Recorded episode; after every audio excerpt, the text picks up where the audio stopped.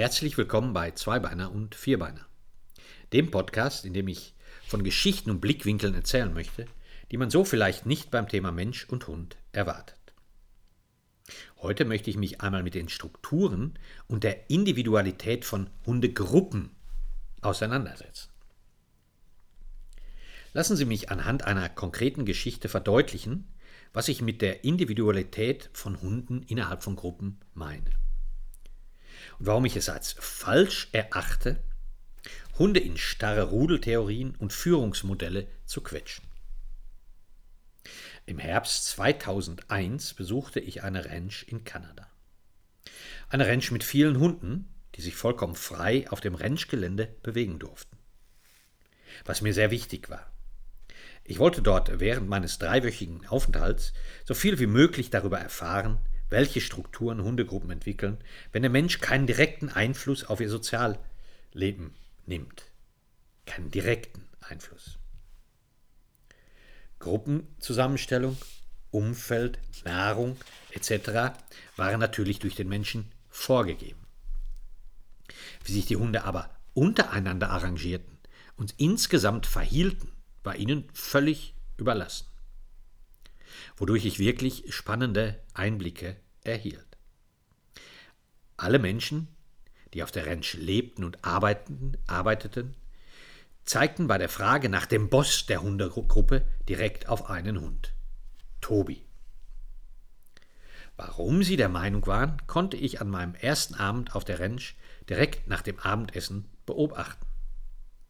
Die Rancherfamilie tischte jeden Abend um 18 Uhr das Abendessen auf, dessen Reste circa 45 Minuten später an die Hunde verfüttert wurden. Als die Töpfe mit den Essensresten hinter der Küche einfach auf den Boden geworfen wurden, lagen alle Hunde schon in einer Art Halbkreis um die Futterstelle.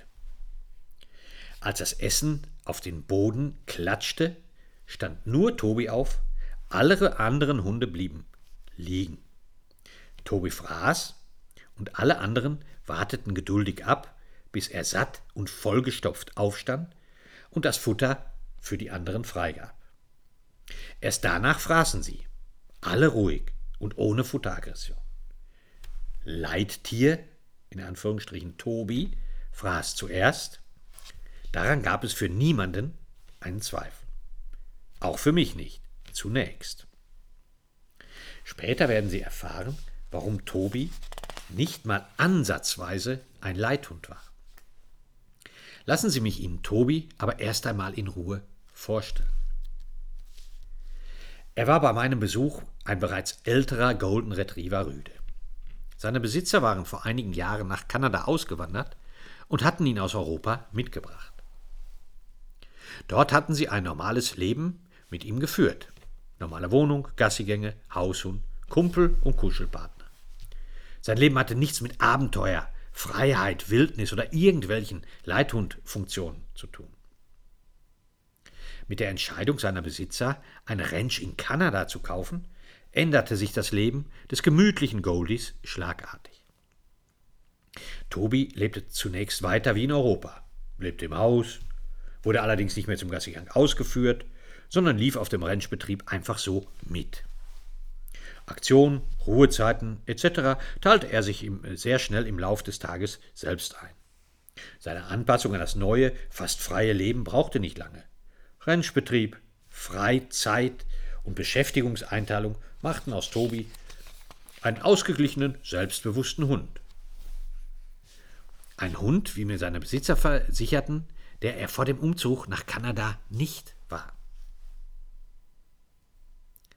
Die Rancherfamilie hatte Tobi, etwas später, zwei Damen zur Seite gestellt. Eine Border Collie Dame, die ich an dieser Stelle einmal nicht mit ihrem Namen benennen möchte. Einfach aus Gründen der Übersichtlichkeit bezeichne ich sie als Hündin A. Rassetypisch und fast schon klischeehaft war ihre Lieblingsbeschäftigung, sich in der Nähe der Rinder und abends der Pferde zu bewegen, wenn diese sich frei auf den Weiden bewegen konnten. Sie hütete tatsächlich die Rinder und Pferde. Nicht übermäßig und nicht obsessiv, aber deutlich erkennbar.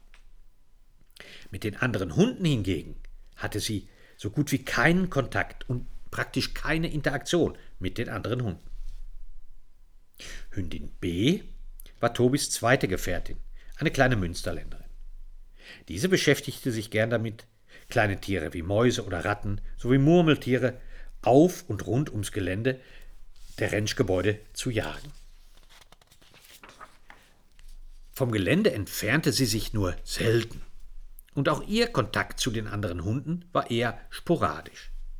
Mit beiden Hündinnen hatte Tobi jeweils einen Wurf, bevor durch Kastration weitere Fortpflanzung verhindert wurde. Wie vorher erwähnt, hatte Tobi mit jeder seiner Gefährtinnen einen Wurf. Aus jedem Wurf hatten die Renscher zwei Rüden behalten. Aus dem Wurf mit Hündin A, der Border Collie Dame, lebten die zwei schwarzen Rüden, nennen wir sie zur Übersicht A1 und A2, auf der Ranch. Sowie die zwei mit Hündin B gezeugten blonden Rüden B1 und B2. Alle Söhne hatten im Grunde die Größe und Fellstruktur ihres Vaters geerbt. Optisch waren die Mütter nicht zu erkennen. Erwähnen könnte man gegebenenfalls noch, dass die blonden Rüden etwas jünger als die schwarzen waren. Die Familie oder auch das Rudel, wenn man es so möchte, bestand also aus sieben Individuen. Tobi, seine zwei Damen und seine vier Söhne.